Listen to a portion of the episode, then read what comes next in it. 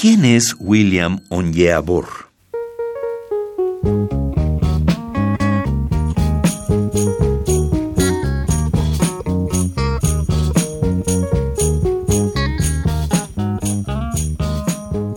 La pregunta es mitad broma y mitad disculpa. El modo en que el mundo musical lamentó disfrutar de la música de Onyeabor casi 30 años después de que éste se retirara del medio. Cuando el resto del mundo se enteró de su existencia, supo que el músico nigeriano nació en el seno de una familia muy pobre el 26 de marzo de 1946.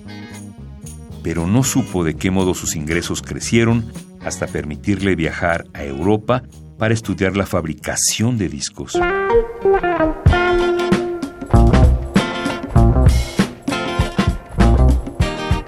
Estos huecos biográficos le han agregado además supuestos estudios cinematográficos en Rusia. Por ello, cuando volvió a Nigeria en la década de los 70, fundó su propio estudio de producción audiovisual que evidentemente se enfocó más en su música. Aún sin los estudios en Rusia, su vida es ya bastante interesante.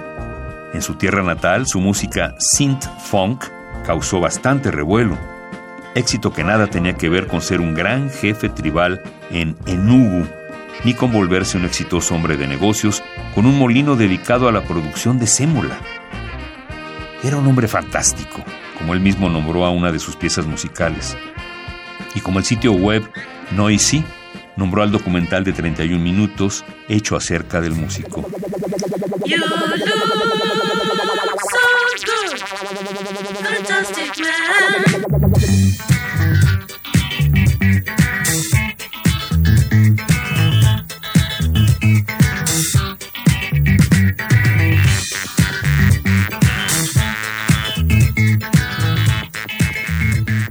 Entre 1977 y 1985 produjo su propia discografía, ocho discos de los cuales no volvería a hablar cuando se rebautizó como cristiano.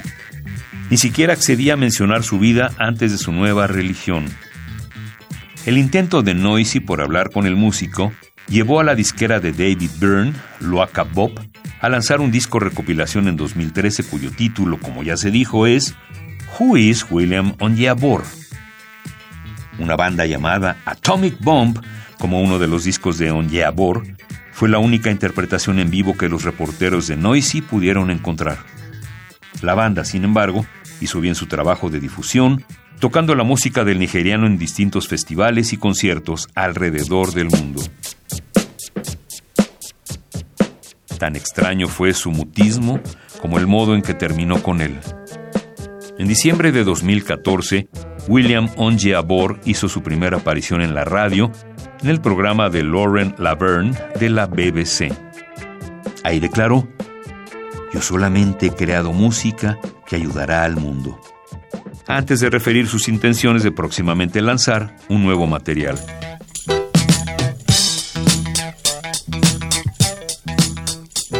Sin embargo, no pudo complacer a sus recién ganados seguidores. Hizo renovar la popularidad. La disquera Loaca Bob anunció el 16 de enero de 2017 en la página oficial de Facebook del músico que Onyeabor había muerto pacíficamente mientras dormía en su casa tras una breve enfermedad.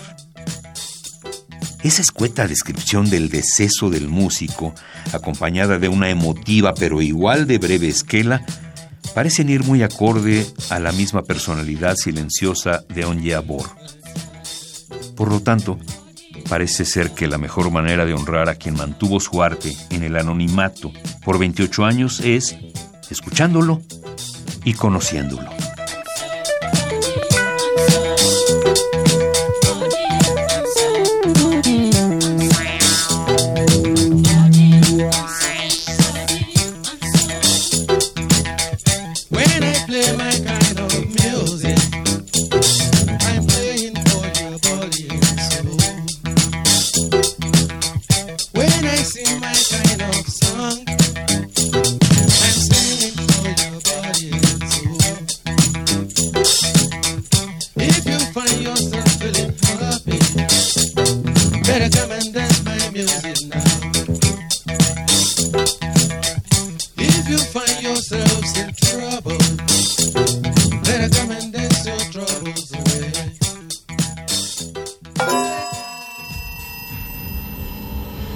Músicos que el tiempo no borra. Indeleble. Indeleble.